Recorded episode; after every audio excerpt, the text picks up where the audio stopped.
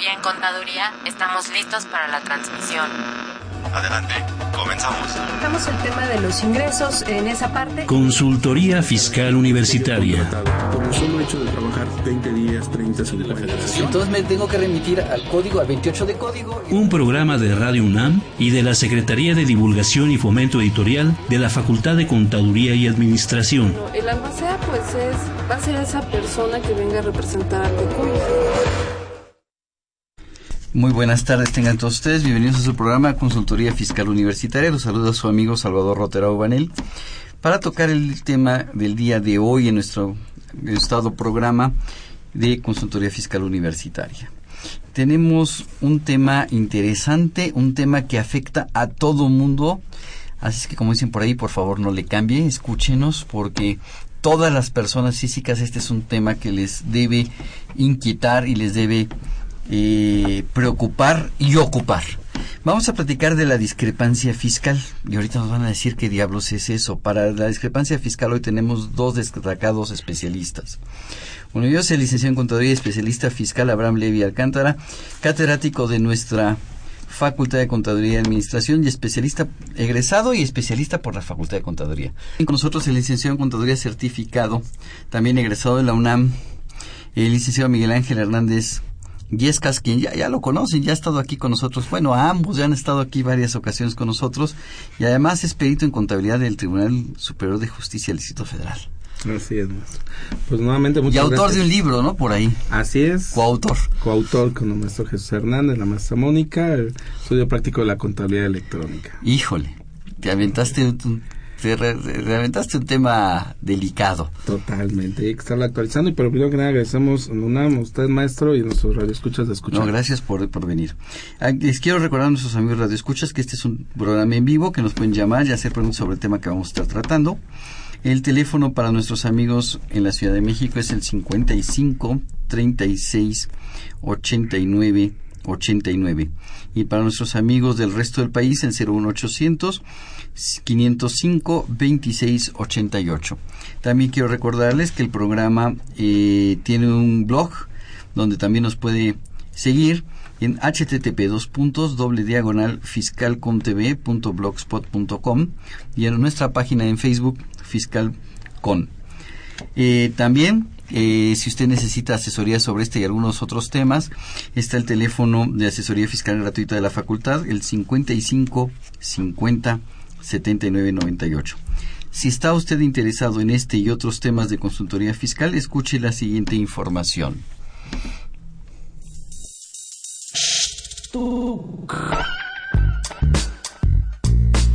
Si estás interesado en este y otros temas de consultoría fiscal universitaria, escúchanos ingresando a la página www.radionam.unam.mx. Busca la sección de programación y elige la opción AM. Ubica el programa Consultoría Fiscal Universitaria. Presiona doble clic. Al hacerlo, accedes a nuestro contenido oprimiendo el botón de reproducción. Esta información la podrás escuchar desde tu tablet, iPad, PC o celular.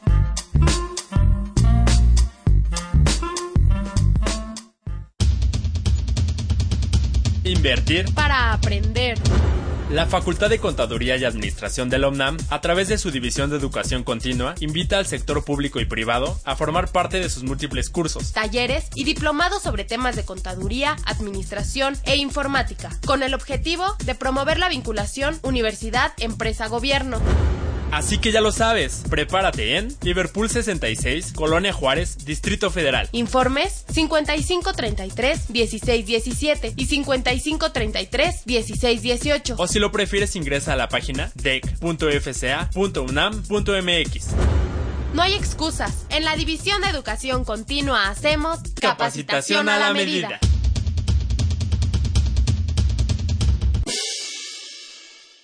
Bien, vamos a empezar entonces con nuestro tema de eh, discrepancia fiscal. ¿Qué es la discrepancia fiscal? ¿Quién me puede explicar qué? Porque pues, yo creo que nuestros amigos radioescuchas escu- eh, eh, cuando oyeron el tema de discrepancia fiscal y que le debe ocupar a todos nuestros amigos radioescucha y a los que no son también para que nos escuchen. Pues discrepancia fiscal, ¿qué es, mi querido Abraham? Pues es la, la idea que tiene la autoridad en principio de no estar de acuerdo con lo que presentamos o con la información que se encuentra en el camino sobre nuestros ingresos o posibles ingresos. Vamos a decir, el contribuyente podría tener la, la idea de que no sean ingresos porque eh, puede haber un gasto en una tarjeta, puede haber un, eh, adquirido algún bien y entonces la autoridad no le checa, no le checa su nivel de vida incluso. ah, o sea, es que mi declaración anual no vaya acorde con mi nivel de vida. Así es, así es, vivo de una manera eh, eh, muy ostentosa quizá y mis ingresos declarados son muy, muy bajos. Sin embargo, caso. Y, y, sin embargo, fíjense que amigos, ahorita que estamos en época de, de declaración anual, que es muy importante porque estamos diciéndole a la autoridad a través de nuestra declaración cuántos ingresos obtuvimos en el año. Y aquí se pueden dar dos maneras. Nuestros retenedores, o si trabajamos por como sueldos y salarios o asimilados, ya el retenedor ya le informó a la autoridad y lo único que hace es cotejar. Pero si tienes algún otro tipo de ingresos por honorarios, arrendamiento, actividad empresarial, ¿qué pasa aquí? Tú los tienes que reflejar. Y tú dirías, bueno, yo le voy a decir a la autoridad cuánto gané. Y aquí hay un juego muy peligroso, porque hay gente que dice, pues no le quiero decir todo ni a mi esposa sabe cuánto gano realmente. Pero espérame, tu esposa no sabe cuánto ganas, pero estás en el año 2015. Exactamente. Ahí viene el detalle precisamente. Año en el que el SAT sabe más de ti que mi esposa. No, y que tú mismo. Sí. Porque ya tiene sus fuentes informantes, que eso es lo peligroso, que la gente todavía no le acaba... Nuestros amigos escuchas contribuyentes no alcanzan a, a, captar de pronto la idea que la autoridad se está llegando de información del sistema financiero. Los bancos, tarjetas de crédito que manejas, débito y demás, le reportan a Hacienda, a pesar de que no existe el IDE, le están reportando a Hacienda nuestros movimientos. Nuestros acreedores y proveedores, cada que pedimos una factura electrónica a nuestro nombre, le están reportando. A ver, a ver, a ver, espérame. El otro día escuché a una persona de Hacienda que dice, es que nosotros ya sabemos todo lo que haces. Es más, ¿quieres una coartada? Sabemos que estuviste en dónde y a qué horas. Sí, eso es lo delicado. Precisamente una entrevista que le hacían a, a jefe SA, don Aristóteles Núñez, en, en enero, le decían, oiga, este, ¿qué pasa con la contabilidad electrónica? ¿Qué tan avanzado está? Dice, palabras más información tenemos. Yo podría pedir en este momento y en 10 minutos me entregan un reporte del día de ayer de cuántos autos se vendieron, en qué estado se vendieron, quién lo vendió, forma de pago y hasta el modelo del auto. ¿Y quién lo compró? Y quién lo compró, claro, sobre todo, y forma de pago de quién lo compró. Entonces se vuelve curioso porque la autoridad sabe desde Cancún hasta Tijuana, desde Tamaulipas hasta Guerrero, todo nuestro Chiapas. país, todo, todas las todo. operaciones cuando emitimos un CFDI todo este tipo de operaciones ya la autoridad lo conoce. Entonces, ¿qué es lo que hacen en efecto de la discrepancia? Cotejan y dicen, a ver, Miguel, ¿cuánto me reportó? Comparo contra el nivel de gastos que está teniendo por toda la fuente de información que, estoy llegando, que me está llegando, notarios, corredores, tema financiero, proveedores, acreedores, hasta las líneas aéreas de pronto también andan reportando cuando hacemos viajes internacionales hasta en qué asiento nos sentamos. Y si cambiamos de asiento. Lo único que le falta saber es qué pedimos de que nos sirviera en el vuelo. No, se vuelve tan interesante esto que en un momento dado, por eso Hacienda dice, a ver, a ver, a ver, el efecto de la discrepancia, ¿qué es? Me estás diciendo que ganaste un millón, Miguel pero me reportan que te gastaste dos y medio. ¿Cómo le hiciste? ¿Qué hiciste? Harry Potter se queda pequeño contigo, compadre. ¿De dónde sacaste el lana? Exacto, esa es la discrepancia fiscal. Pero, Abraham, yo estoy muy angustiado con eso de la discrepancia fiscal porque en enero del 2014 entró una reforma al código respecto a la discrepancia fiscal. Porque este tema no es nuevo. Este tema data de hace 30 años. Uh -huh. El problema es que Hoy la autoridad tiene mucho más herramientas, pero le dieron un poder a la discrepancia fiscal que no tenía. ¿Cuál es ese poder? Que se ha penalizado. O sea, ahora sí ya podemos ya más fácilmente, primero, se ha dotado de más herramientas y más dientes a la autoridad para poder fiscalizar. Y luego los poderes de la, eh, propiamente de la penalización, donde si se equipara delito de defraudación fiscal, podemos terminar en reno y no propiamente allá, sino en el reclusorio norte o en el que en el reclusorio norte, en el reclusorio spa más cercano. Exactamente. Te mandan a meditar. Te mandan a meditar. O sea, sí. el 109 de Código Fiscal de la Federación establece que se asimila a salarios la discrepancia fiscal. Así es. Y entonces ya tiene elementos para poder calcularlo, para poder eh, tener, eh, para poder decir, tengo el, el, importe, puedo aplicar la tabla y si, eh, eh dependiendo del monto, te puedo llevar a, a una cuestión penal si es el caso. Una sanción más, mucho más importante. Y esto, amigos, se vuelve curioso porque hemos tenido ahorita, por ejemplo, contribuyentes que se nos acercan y nos dicen, oye Miguel, la verdad, gané un millón, pero no le quiero reportar todo, voy a reportar 800. El problema de la discrepancia fiscal es que, como bien nos comenta el maestro Abraham, está ya penalizado con el 109.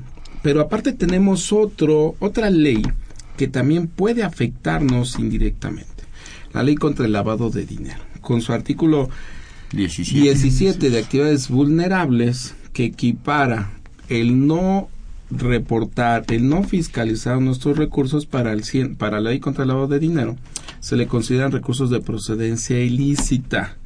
Y cuando se manejan los recursos de procedencia ilícita, claro, tiene que haber una investigación, todo un proceso. Estos recursos de procedencia ilícita están tipificados precisamente como lavado de dinero donde nos pueden llegar a aplicar hasta el 400 mil del Código Federal, Código Penal federal. que es un delito. El artículo 400 bis que lo convierte en un delito grave. Sin derecho a salir, o sea, todo tu procedimiento te lo mantienes allá meditando, ya guardado. Entonces, eso es lo peligroso que tú o cualquiera de nosotros, nuestros amigos que están escuchándonos en sus oficinas, cualquier persona pudiera en un momento dado ser afectado y podrían decir, Miguel, yo no soy tratante de blancas, no soy narco, no soy lavador, pero el no reportar todos no tus soy secuestrador, como la noticia que hace unos días salió, ¿no? Así pero, no reportar todos tus ingresos te puede llevar a, a convivir con tratantes de blancas, secuestradores, ladrones, asesinos, secuest todos. Así es. Yo, yo hago mucho el símil, más se me permite, de esta famosa película de Toy Story, cuando están en Pizza Planeta los, los muñequitos, y que hay una famosa garra que anda agarrando a los, extra, a los extraterrestres. Yo les digo a los contribuyentes para que se les quede más grabado esto. Imagínense que estamos en la, en la maquinita, en vez de extraterrestres somos todos los contribuyentes. La garra está manejada por la Secretaría de Hacienda y esa garra se llama SAT. Pero ahora tiene otra garra que se llama Ley contra el lavado de dinero que, está, que nos anda buscando a los contribuyentes que nos portamos mal o que no declaramos todo o que tenemos algún tipo de infracciones y nos pueden agarrar ya sea el SAT con las con las leyes fiscales o la UIF o la unidad de inteligencia financiera con la lavado de dinero. Entonces, y si te agarran las dos te van a estirar como aquel muñeco de plástico que a ver hasta cuándo aguantabas y te van a exprimir y eso es lo peligroso. Pero a ver, entonces eh, la discrepancia fiscal resumiendo un poquito el término es cuando la autoridad me demuestra a mí porque creo que así empieza el artículo 91 de la ley de renta, ¿no? Sí, Cuando la ley me demuestra, la autoridad me demuestra que yo tuve más gastos que mis ingresos. Y entonces, hoy y mañana, que son los últimos días para presentar su declaración anual, queridos amigos Radio Escucha, si ya la hicieron, pues revísenla, todavía hay posibilidad de corregirla. Si no la han hecho, pues preséntenla. Preséntenla más tardar mañana. Pero ese, al más tardar mañana, tiene que estar bien hecho. Mira, hay un anuncio del SAT, y creo que es un logro del SAT, facilitar las cosas en la presentación. Ese software para los asalariados es una maravilla pero nada más si eres asalariado y no tuviste más que un solo patrón o dos patrones y no te metiste en mayores broncas, ¿no? Pero mi recomendación siempre es voltear a ver al contador. No porque yo sea contador, es voltea y revisa.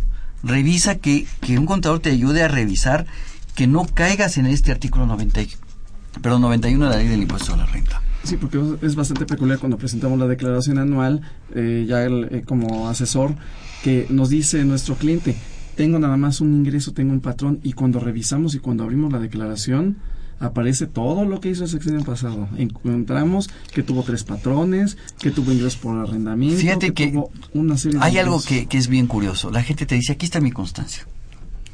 ¿Y ya? Y ya.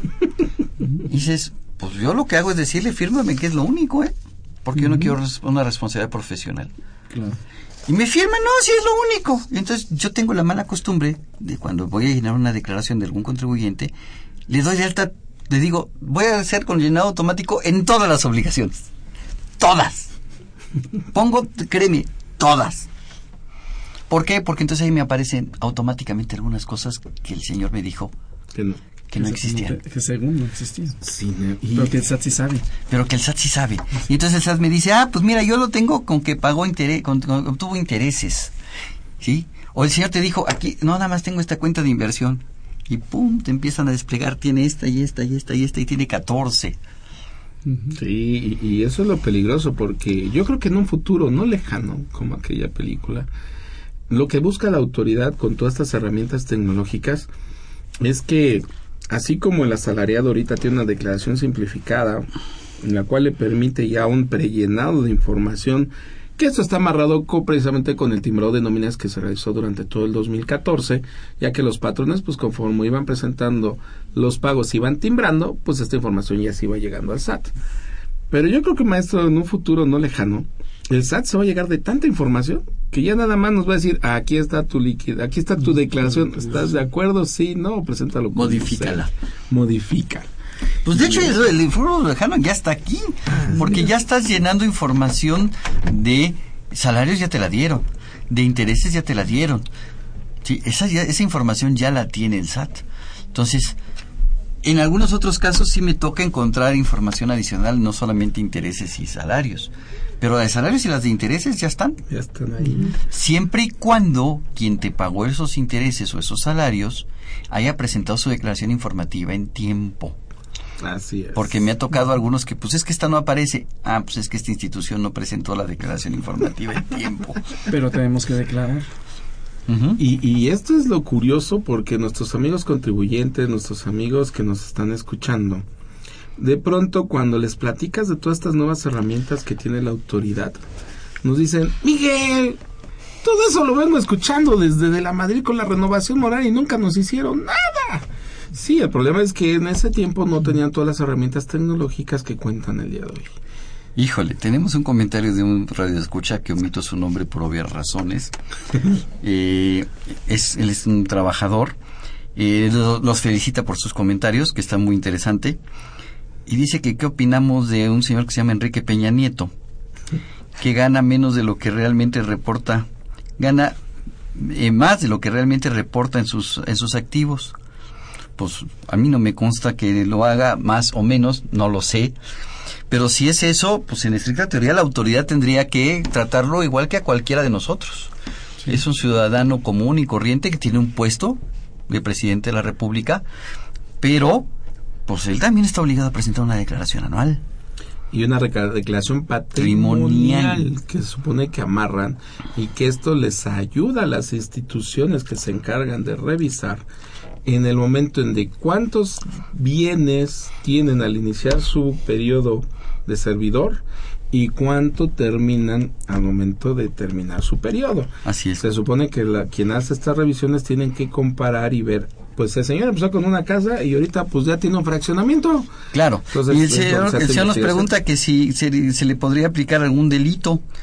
Pues si la autoridad le demuestra que tuvo ingresos mayores, menores que sus gastos, entonces este, pues habría una discrepancia fiscal y podría ser sujeto a un procedimiento de discrepancia fiscal en los términos del artículo 91. En estricta aplicación sea el presidente, un secretario de Hacienda, un secretario de Gobernación, un gobernador. La ley se aplica parejo para todos, desde el presidente. Así es.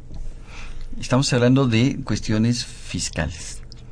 Así es. Sin Por- entrar en cuestión de, subjetividad o... Así es. Llámale Enrique Peña Nieto, llámale este Calderón, llámale Fox, llámale eh, secretarios de Hacienda, secretarios de Gobernación. La ley está para todos los para todas las personas físicas.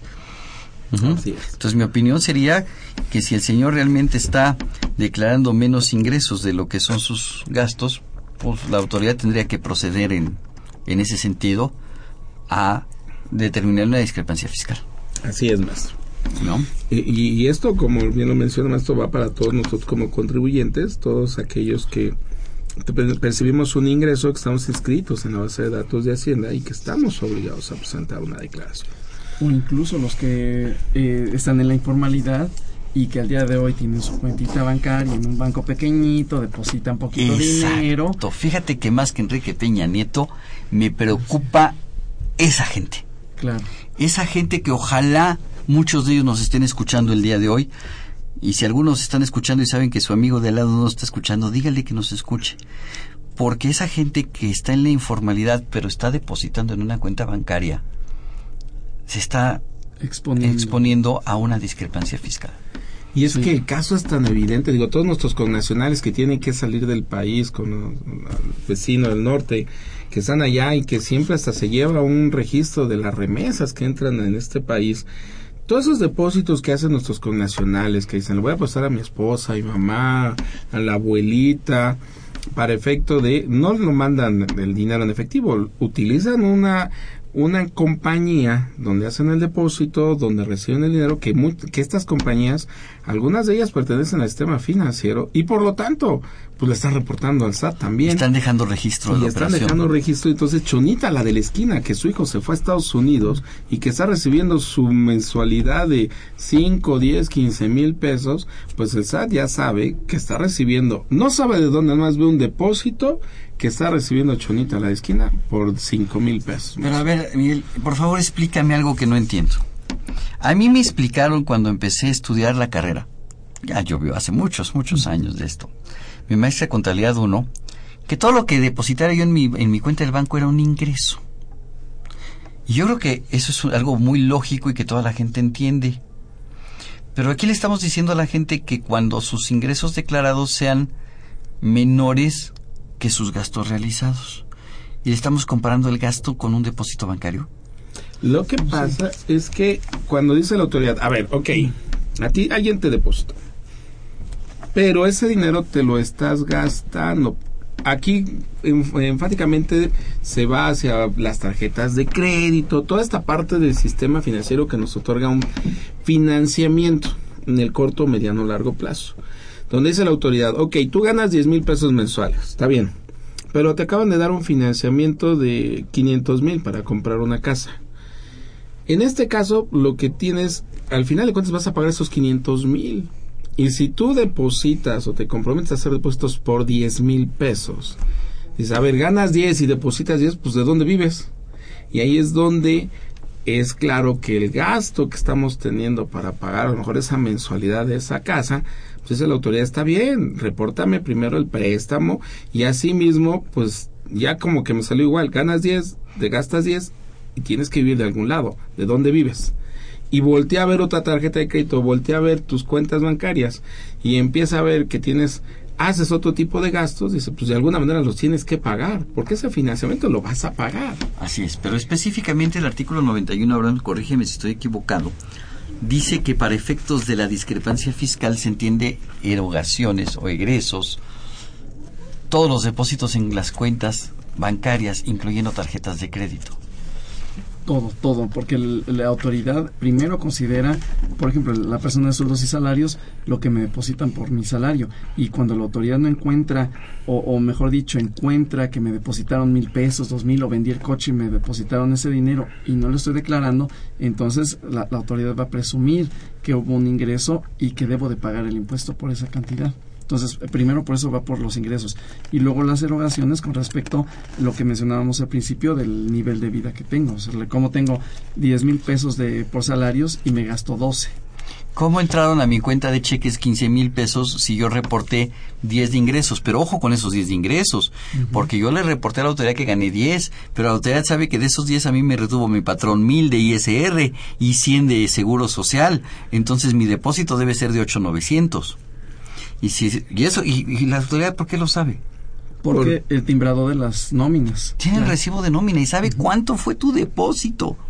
Exacto. Sabe exactamente, casi, casi la hora en que te depositaron. porque en el CFDI se marca precisamente una relación en el tiempo en que se emite el CFDI y en el momento dado, si te hacen un traspaso de dinero, te indican ahí a qué cuenta y en qué momento. Claro.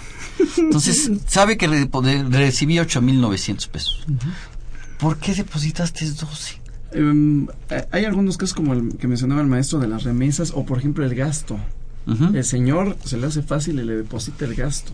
A la señora. A la señora. Se lo deposita en efectivo. Entonces, bueno, pues ahí ya no hay una manera de comprobar fehacientemente que ocurrió de esa que manera. el dinero salió de la cuenta del señor y fue a la cuenta de la señora. Así es. En este caso, lo recomendable es que pudiera hacerse una transferencia electrónica para identificar que fue una tra- un movimiento entre cónyuges. Exacto. En ese caso, sí. Y porque para hay- que sea un ingreso exento para la es. señora. Hay una identificación plena entre el esposo y la esposa que se lo dio. Pero si no hay esa identificación, la autoridad va a decir, bueno, pues a lo mejor el señor o alguien que iba pasando le depositó dinero para completar la quincena. Oye, a ver, entonces explica. ah, sí, adelante, No, adelante. no, es que precisamente uno de los detalles o qué es lo que nos podríamos evitar muchos de los problemas de la discrepancia fiscal, el orden.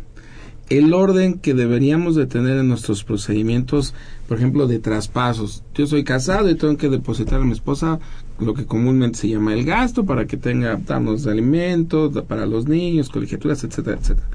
El orden que me obligaría a hacerle una transferencia de mi cuenta a una cuenta para que ella pudiera operar.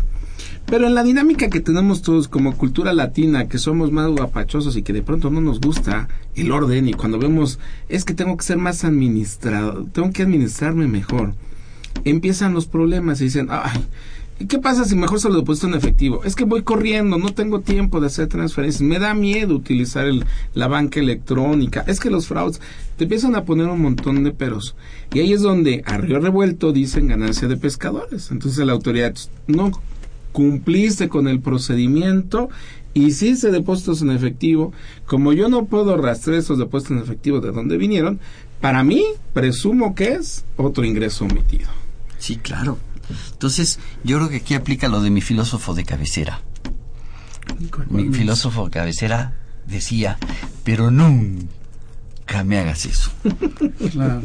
¿No? O sea, un, yo creo que algo que deben llevarse nuestros amigos radioescuchas de esta plática, uno de los primeros puntos, porque va a haber muchos, el tema es muy interesante y da para mucho más, eh, es por favor no deposites en efectivo, no lo hagas. Eh, le estás dando el gasto a tu esposa, como dijo el maestro Miguel acertadamente, transfiérele fondos. ¿Vas a pagar la colegiatura de tus hijos? Transfiérele a la escuela. ¿Vas a pagar tu tarjeta de crédito? No la pagues en efectivo. Sí, hay, te- hay gente que tiene la costumbre de salir, sacar del cajero 20 mil pesos en efectivo, salirse de ese banco porque además está en ese banco porque nadie le dijo que podía moverse a otro banco porque su patrón le dio de su tarjeta de nómina en ese banco y no se ha enterado La portabilidad. que hay portabilidad y entonces el señor tiene su cuenta de banco en el banco que le dijo el patrón. Y entonces agarra el dinero y lo saca en efectivo y se cruza, camina tres cuadras en este país que es altamente seguro para traer efectivo cargando. Camina tres cuadras con el efectivo, se mete al otro banco y le deposita para pagar su tarjeta de crédito y de una vez pues paga la tarjeta de crédito de la esposa y este Y le deposita al, al niño para la y le la deposita escuela. al niño para la escuela. Entonces, esto se vuelve un problema porque si conserváramos el orden, dirías, y es que fíjese maestro, maestros presentes y amigos, uno de los problemas que ahorita vamos a tener con las devoluciones, precisamente, y en materia ahorita de declaraciones anuales, es que claramente en materia de gastos médicos la autoridad nos dijo, perdón, a través de la ley impuesto a la renta, en materia de opciones personales, los gastos médicos deben de hacerse con transferencia electrónica, tarjeta de crédito, débito, monedero o cheque. Y no los, lo agarran y lo pagan en efectivo. El doctor emite el CFDI, pero le va a poner ahí pago en efectivo o NA, no, no identificado. No, NI. La autoridad con la mano en la cintura, cuando se hace la declaración anual y dicen, ay, tengo saldo a favor, me van a llegar 10 mil, 5 mil, 8 mil pesos. La autoridad con la mano en la cintura va a decir, no procede tu devolución, porque los gastos médicos que me presentaste fueron pagados en efectivo y claramente la ley a la renta te dice que tiene que ser con tarjeta de crédito. Y en eso van a voltear los contribuyentes y dicen, contador, me hiciste mala declaración. Y no, fue por no haber, no haber mantenido el orden de haberle pagado con tarjeta de Fíjate que acabas de poner, por eso me gusta invitarte, el 10 de la llaga. Pero bien, antes de que diga por qué pusiste el dedo en la llaga, tengo una pregunta, pero antes de contestar esa pregunta, tenemos una sección dentro del programa que se llama En efectivo. Ay, hablando de... Hablando de... Entonces, ¿qué te parece si vamos a escuchar al maestro Claro, José. Silvestre con su tema de deuda pública en nuestra sección de En efectivo? Excelente, grande. En efectivo, con el maestro José Silvestre Méndez. Hola, ¿cómo están? El día de hoy quiero hacer comentarios acerca de un tema delicado que se puede convertir en el corto plazo en un foco rojo para la economía y la sociedad mexicana. Me refiero a la deuda pública. Hay que recordar que además del sistema tributario, impuestos, derechos, productos, aprovechamientos, aportaciones a la seguridad social e incremento de la oferta monetaria, el Estado también recurre al endeudamiento para financiar sus actividades. La deuda pública puede ser interna si los acreedores son del país y este externa si los acreedores son extranjeros. Generalmente los prestamistas del gobierno son instituciones financieras públicas o privadas. En primer lugar quiero referirme a la deuda neta del sector público federal tanto interna como externa, que comprende los pasivos del gobierno federal, los organismos y empresas públicas y la banca de desarrollo. Destaco algunas cifras de la Secretaría de Hacienda que muestran la importancia del tema. La deuda neta pública pasó de 5.352.700 294.7 millones de pesos,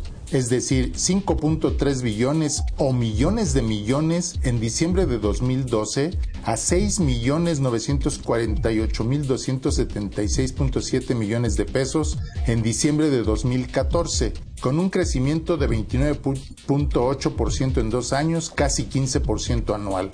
Para diciembre de 2012, la deuda pública interna ascendía a 3.769.999 millones de pesos, lo cual representaba el 70.4% de la deuda total y se incrementó a 4.809.976.9 millones de pesos, lo que representó el 69.2% de la deuda total. En dos años, de 2012 a 2014, la deuda pública interna creció 19.4%. A finales de 2012, la deuda pública externa fue de 121.659 millones de dólares y ascendió a 145.284.7 millones de dólares al 31 de diciembre de 2014, con un incremento de 19.4% en dos años. La deuda pública externa representó el 29.6% de la total en 2012 y el 30.8% en 2014. Esto significa que la deuda pública interna es más alta y que ha crecido más en los últimos años. En diciembre de 2014, la deuda pública total representó el 38.3% del Producto Interno Bruto, la interna el 26.5% del PIB y la externa el 11.8%. Esto significa que si se quisiera saldar la deuda pública total en 2014, se tendría que sacrificar el 38.3% de la producción nacional de ese año. De acuerdo con estimaciones del Consejo Nacional de Población, para 2014 éramos 120 millones de mexicanos, por lo que si dividimos la deuda pública total entre el número de mexicanos, cada mexicano debía a finales de 2014 57.902 pesos más lo que se acumula en el año. Si solamente se considera la deuda pública externa, en dos años nuestro país ha pagado por el servicio de esa deuda intereses más amortizaciones cerca de 60 mil millones de dólares, recursos que se podrían aplicar en el país para mejorar las condiciones de vida de muchos mexicanos. En relación con el pago de la deuda pública interna e intereses más amortizaciones, se paga con los recursos públicos y está contemplado en el presupuesto de egresos de la Federación, lo cual no permite aplicar el presupuesto a cuestiones sociales. Para abril de 2015, la deuda neta del sector público federal asciende a más de 7 billones de pesos, millones de millones, lo cual, aunado al recorte presupuestal y a la caída del precio internacional del petróleo, limita seriamente la actividad del Estado en beneficio de la sociedad. La deuda pública interna y externa es ya un foco rojo que hay que atender. Muchas gracias.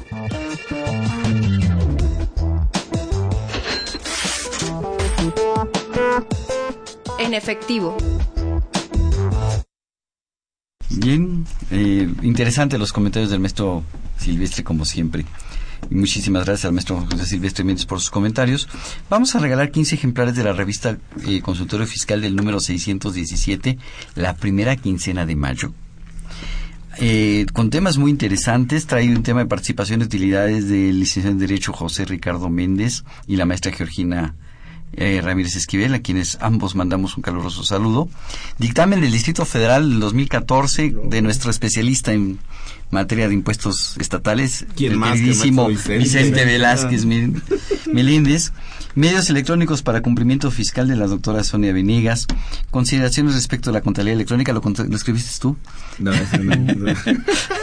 O los cuentos de nuestro amigo Baltasar Feregrino, criterios normativos del Seguro Social, integración salarial. Esto es muy interesante. A las primeras personas, 15 personas que nos llamen y nos digan en qué artículo está la discrepancia fiscal.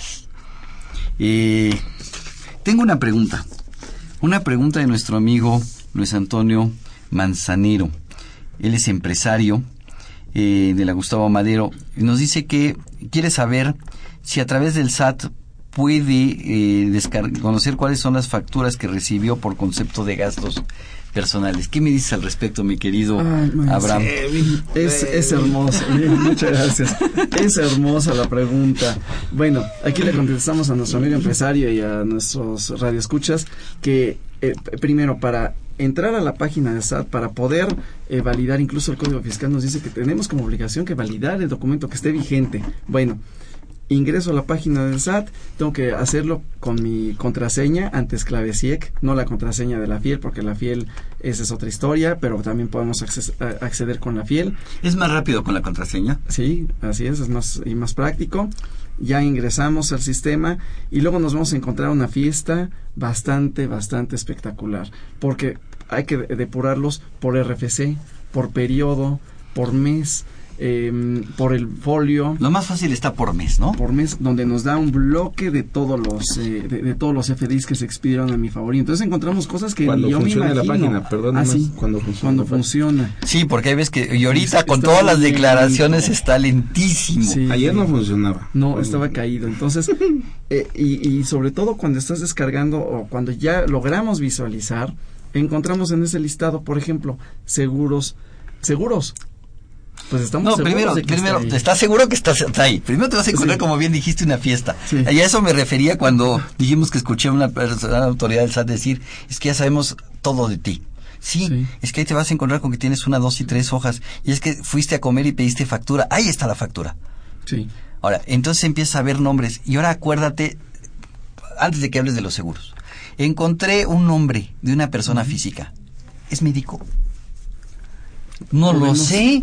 Entonces tengo que descargarlo. Terapeuta. Pero el, el problema de la descarga. Sí. Ah, sí, pues, Psicólogo. psicólogo. ¿Es psicólogo? Claro. ¿Es un médico? Entonces tengo que descargarlo. Masajista. Sí. Y ya que lo descargué, tengo que poder visualizarlo. Entonces necesito un visualizador de Pero estos es un- comprobantes. O a través de un Excel. Pero el Excel me va a presentar una lista muy larga de conceptos y me voy a tener que poner a navegar en el Excel para ver qué dice. Y si lo dice. Y si lo Si dice. lo traduce. Sí. Digo, eh, de todo esto, pues es, es claro, amigos, que falta mucho todavía por avanzar por parte de la autoridad para que esta, este objetivo se logre. Sin embargo, ahorita nos ponen en, en- a parir chayotes porque precisamente en tema de declaración anual, muchos contribuyentes se, se confiaron y dijeron, ah, pues ahí están mis comprobantes. O perdieron el PDF, perdieron la representación impresa, su hojita les de papel, o nunca les llegó. Y ahora que le dices, présame tus gastos, bájalos. Te doy la Ajá, clave. ajá, Bájalos. ajá. Ah, ¿Sabes qué? Adicional. Ok, pero si vas voy a decir te ahí- interrumpí algo de los seguros. Ah, eh, porque encontramos felizmente el, el RFC de los seguros y entonces procedemos a descargarlo. La aseguradora, como utiliza un proveedor independiente del SAT, entonces nada más vamos a encontrar el famoso XML, no vamos a encontrar la representación impresa, la que conocemos como PDF. Entonces lo descargan ustedes felizmente, ya dicen que tienen el eh, efectivamente el comprobante y cuando despliega no dice, no dice apuradamente el importe, dice quién lo emitió, pero no nos dice si fue seguro de casa, gastos médicos, gastos médicos mayores, del coche, y entonces De vida. adivine- de vida. Entonces, para poderlo llevar a la declaración anual, ¿cómo le vamos a hacer? No podemos tomar la varita mágica y, y poderla hacer. En alguna aplicación del Excel más moderno, en algunos casos lo llega a jalar, pero si no tenemos esa aplicación, no lo vamos a poder hacer. Vamos a tener que estar a- a- Hay softwares en el mercado software que te venden que visualizadores de, de, de, de esto. Pero entonces necesitamos tener ese, ese software visualizador. Invertir a lo mejor más de lo del seguro. para comprarlo. Para comprarlo. y que, por lo, eh, que lo pueda traducir. Si, el, si se tomó la molestia la aseguradora de mandarlo por la página del SAT, ajá, eh, pues va a poder uno eh, como contribuyente descargarlo sin ningún problema, lo va a poder tener a la mano el XML y el... Pero ninguna aseguradora lo, hace. por la página del SAT. No lo hace. no. Entonces, yo creo que el tip a nuestros amigos radio escuchas es conserven sus comprobantes, pídanlos, verifiquen que los reciben, no se confíen a que están en la página y, y, y sí se pueden descargar. Y efectivamente, acabo de, acabo de decir algo, un punto importante. De pronto cuando uno llega a un centro comercial y le dicen, a ver, este, quiero factura electrónica, y luego nos dicen, ¿impreso ahorita o se lo mandamos por correo? Pues quiero los dos, o sea, mándame los dos por correo. Puedes hacerme una impresión, dámela. Pero me mándame las ¿Pero para qué quieres la impresión? ¿Para qué matas arbolitos? Dice la autoridad. Sin embargo, como estamos viendo en este momento, si no tengo esa representación impresa, de pronto quiero leer el XML, que es un lenguaje Extreme Executive, no sé qué, que es un procesador de textos y que no me ayuda precisamente a poder entender cómo fue, quién fue, a qué hora fue y de qué fue. Entonces, por eso necesito y además, la representación con la representación impresa me aseguro que sí se expidió. Por el número de folio, con ese lo podemos rastrear porque la autoridad pretende que seamos nosotros como que estemos como Neo o Morpheus en la película de Matrix, donde tenemos que estar traduciendo el código nada más de leerlo. Y el detalle, la cereza en el pastel. Cuando tú lees el artículo 29 del Código Fiscal, en su fracción quinta, si no me recuerdo, nos dice Oye, no, espérame tantito. Tu representación impresa no sirve. Únicamente es para presumir que, se realizó la operación. Que existió el comprobante. Que existió un comprobante, pero no me va a servir. Sí, compadre, entiendo esa parte, pero para mí es elemental porque tu lenguaje XML a mí no me ayuda para poder llevar mi control.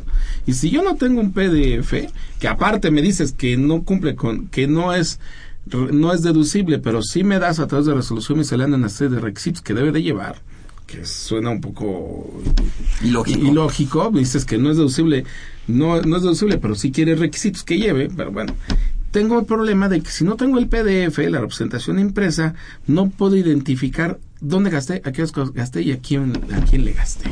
Ese es un problema que ahorita como contribuyentes estamos enfrentando tanto personas físicas como personas morales. Ha sido un año bastante complejo en ese aspecto. Claro. Claro. Y va a ir hacia adelante la autoridad ya con nuestra, ya sus FDIs y la manera de identificar, ya va a continuar, ya no va a parar.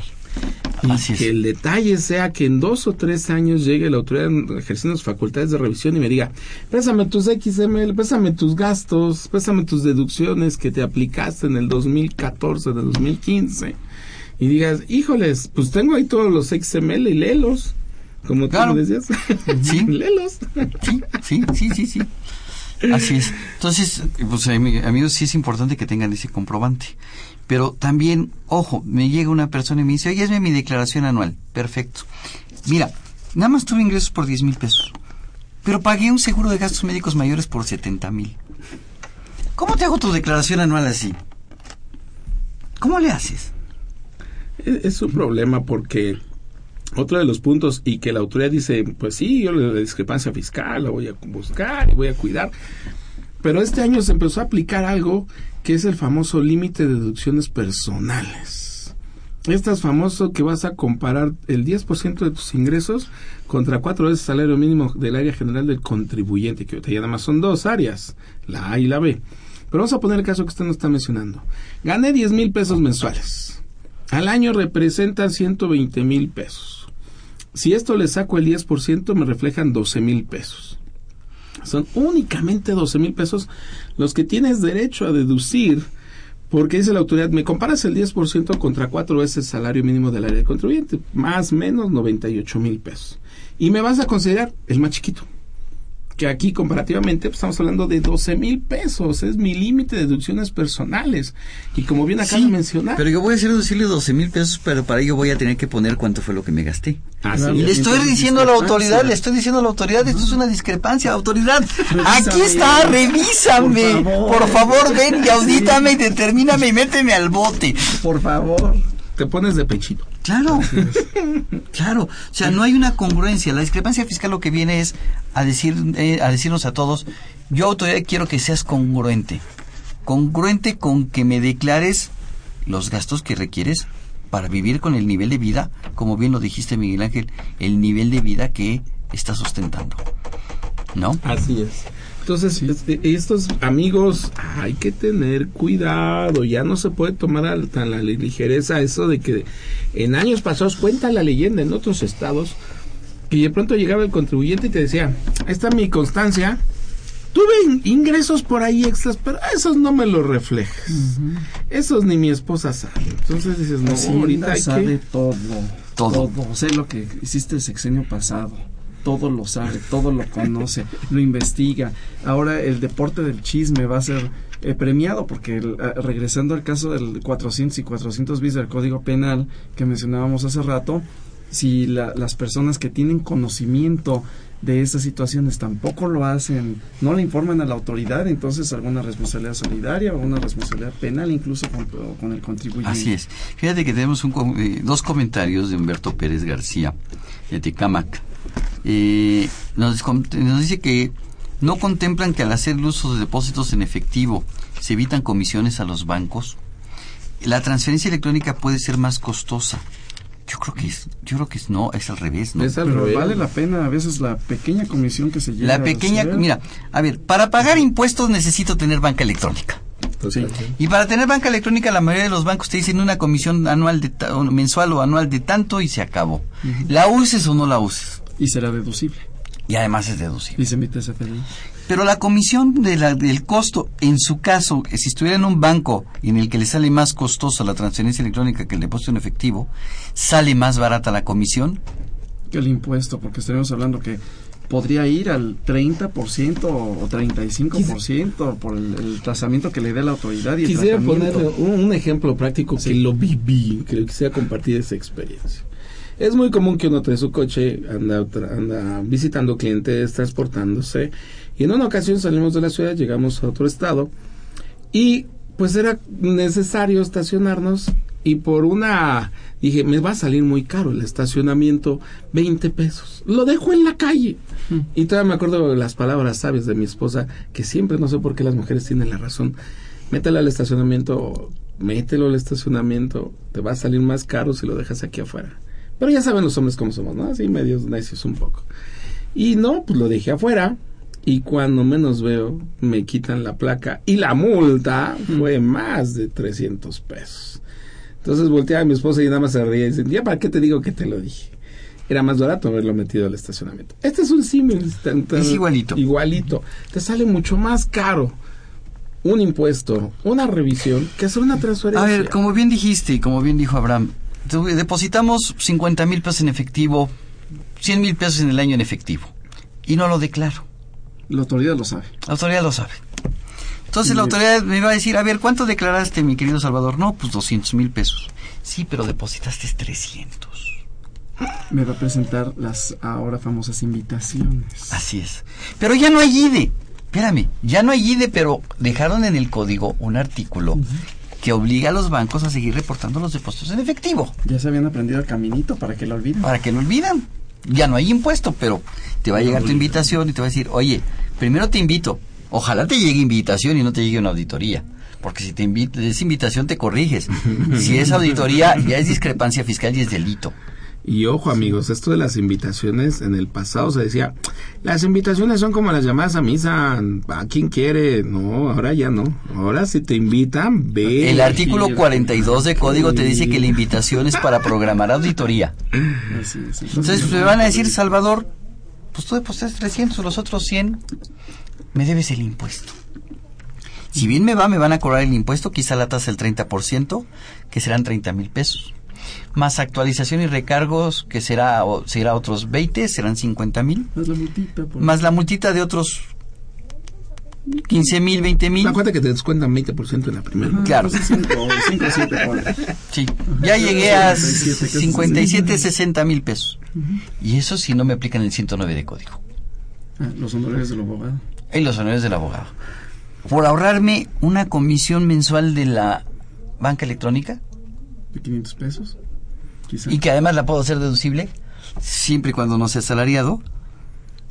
Adelante, o sea, es de pronto cuidar por, por cuidar centavos perdemos los pesos. o sea, Híjole, entonces esta, lo la discrepancia fiscal es un verdadero calvario. en este valle de lágrimas sí, maestro. Pero ¿qué les parece si vamos a nuestra gustada sección de El Calvario Fiscal?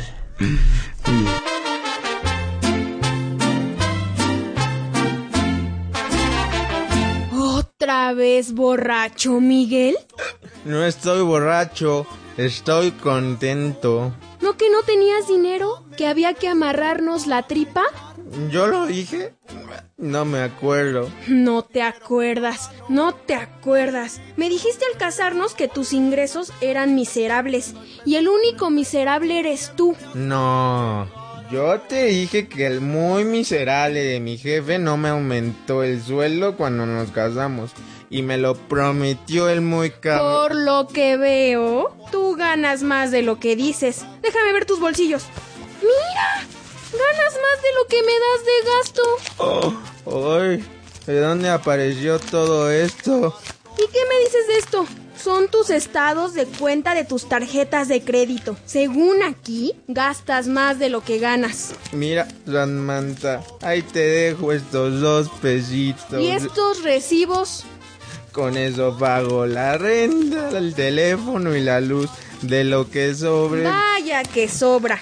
¿De dónde sacaste ese dinero? ¿Para qué quieres saberlo? Porque entonces, Miguel, debes aumentarme el gasto. ¿Por qué, Samantha? Es un ingreso omitido. Y quién sabe dónde más tengas ocultos ingresos. No tengo más ingresos. Todito te lo doy. Que conste, estás notificado. Te doy 20 días para que me justifiques de dónde provienen tus ingresos. ¿Cómo puedo justificarlo? Tú no aprecias mis centavos y los gastas que da horror. No lo sé. Pero si en 20 días no me dices de dónde sacas más dinero, me aumentas el gasto. Y si no, Samantha, Pues recurre, como siempre, a tu madre o a la Prodecon. Me voy a dormir, piénsalo. ¿y ahora cómo le hago? Ya no podré echarme mi alipuz. Mira, Bartola, ahí te dejo esos dos pesos. Pagas la renta, el teléfono y la luz. De lo que sobre, coge de ahí para tu gasto. Guárdame el resto para echarme mi alipuz. Híjole. Mejor platicado por ellos que por nosotros. Claro. Igualito, nada más que aquí hay bote. Hasta el maestro Miguel. Me encontraron, yo no pensaba, te habían grabado. Aguas, amigos, los graban en cualquier lado, ¿eh? Ya los graban. Aquí sí te están grabando. Así es que aguas con lo que digas. Tenemos otra pregunta de Lisbeth Hernández. Ama de casa vendió su casa. ¿Cómo debe declarar por este ingreso? Tiene que, eh, primero le tenemos que recordar, no nada más a nuestro radio escucha, a todos los amigos y amigas que han vendido durante este ejercicio y en los anteriores han vendido su, su casa habitación, tienen que manifestarlo ante el SAT, porque si no es notario, ya lo informó y se ponen en la mira. Pero bueno, nuestra amiga que ya lo hizo este año, presente su declaración anual, donde manifieste, en su caso a lo mejor fue exento, no pagó impuesto, no pagó nada, pero sí infórmele a la autoridad que vendió su casita y que lo, la, la vendió en tantos pesos, en tantos centavos, Sí, lo que notario así es. en el Ella- como tal necesita una contraseña, una antes clave sí. Tiene que visitar rápidamente con su credencial de lector al, Al SAT. ¿Necesita cita para esto? No, no, puede llegar No, y en 20 con su minutos, credencial de no, no. lector, 20 minutos, media hora, máximo, ya exagerado media hora, está fuera. Perdón, maestro, quisiera nada más. Ya no son 20 minutos. Ay, yo tuve una amarga experiencia, dos horas y media. Bueno, es que ese día sí es complicado. Sí, pero, por, por la fecha en la que estamos. pero la otra semana sí 20 minutos. Sí, pero sí es importante que vaya, que tramite su contraseña. Con su RFC y con su contraseña va a entrar a la página del SAT. Y primero, pues yo sí le recomendaría que viera un, un contador por, eh, para saber si estuvo la operación exenta o no estuvo exenta. Tendría que ir con el notario con el que se escrituró la venta de la casa y obtener una constancia de percepciones y retenciones. Ahí le van a decir probablemente si estuvo exenta o no. Si estuvo exenta dentro de la declaración anual hay, un hay, hay, eh, una opción de enajenación de bienes y ahí es donde se tendría que declarar o en datos informativos. Y que es muy importante que lo haga precisamente por este efecto de la discrepancia fiscal porque la autoridad me dice son exentos tus ingresos cuando vendes tu casa habitación, si no la has vendido, no has tenido enajenación en los últimos cinco años, pide tu CFDI, pero sobre todo, si no lo haces, ese ingreso exento y cuando yo ya me doy cuenta solo un ingreso acumulable eso significa que sí paga impuesto. Y en ese momento se voltea la tortilla y no pierdes el beneficio del ingreso exento y se convierte en un ingreso acumulable y tendrías que pagar. Entonces ojo amigos de pronto dicen no hay problema, no vendí mi casa, sí, pero pero llevaba viviendo ahí 40 años. Este, y no pasó de los del importe de tope, 700 qué? 700 mil UDIs. 700 mil UDIs. Como 3, millones y medio de pesos. Ay, pues si la casa la vendí en millón y medio de pesos. Ingreso exento, pero infórmalo. Aquí el detalle es, recordemos que nuestro sistema tributario es autoaplicativo. La autoridad nos da las leyes y nosotros no la aplicamos. Por lo tanto, aquí la autoridad te dice, yo te di la oportunidad de que me presentaras tus datos. No lo hiciste, entonces el castigo es, sobre un ingreso acumulable y me pagas impuesto. Así de sencillo. Ah, sí.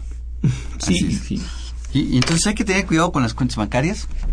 Si compro un carro, ¿puede ser discrepancia fiscal? Sí, porque van a manifestarlo, la agencia lo va a mandar al SAT y vas a ver que compró un coche. ¿Y de qué? El comentario que hiciste. E, el problema a veces no es que compres el coche, maestro. El problema es cómo lo compraste, porque recordemos que en el CFDI que te van a entregar de tu coche nuevo, viene un complemento en el cual es muy común que de pronto dices, pues ya mi cochito está viejito, ya lo voy a vender.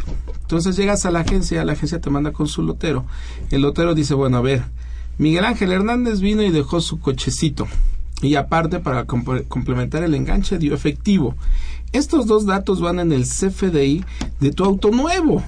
Y ahí dice que vendiste un coche. Y que te, aparte diste efectivo. Y entonces tienes un ingreso por enajenación de bienes por el coche. Así es. Y que también puede ser exento o puede haber sido grabado. Y que tienes que hacer el cálculo y en un momento dado también informarlo.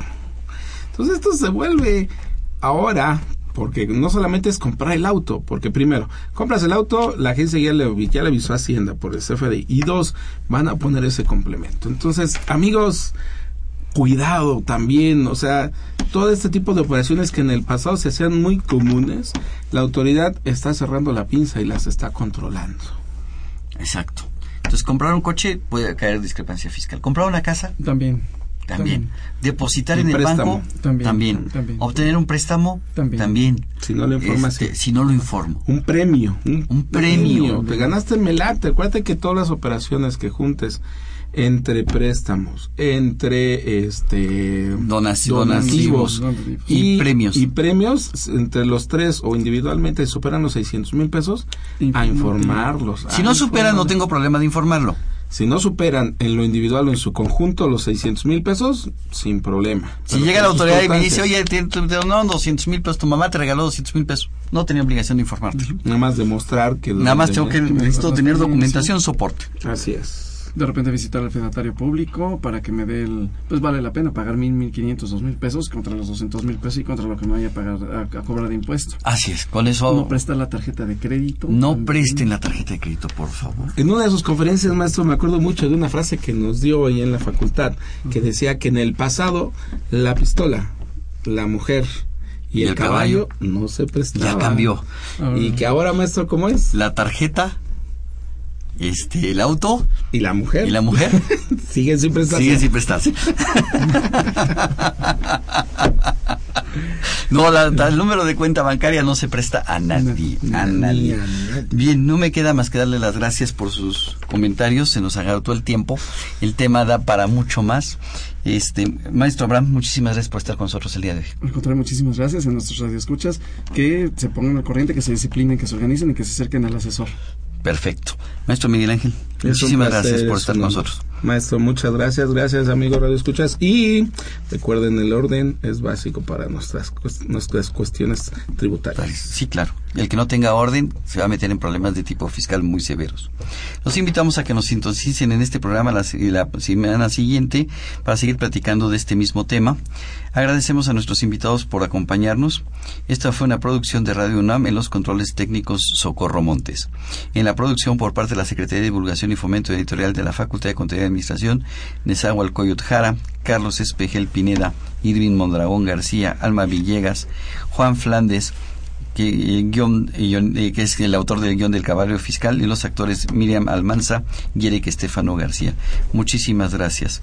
La Facultad de Contaduría y Administración agradece a los conductores e invitados de este programa, quienes participan en forma honoraria.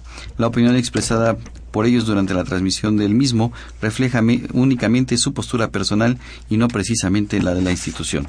Muchísimas gracias, buen provecho. Se despide su amigo Salvador Rotero Banel. Hasta la próxima. Consultoría Fiscal Universitaria.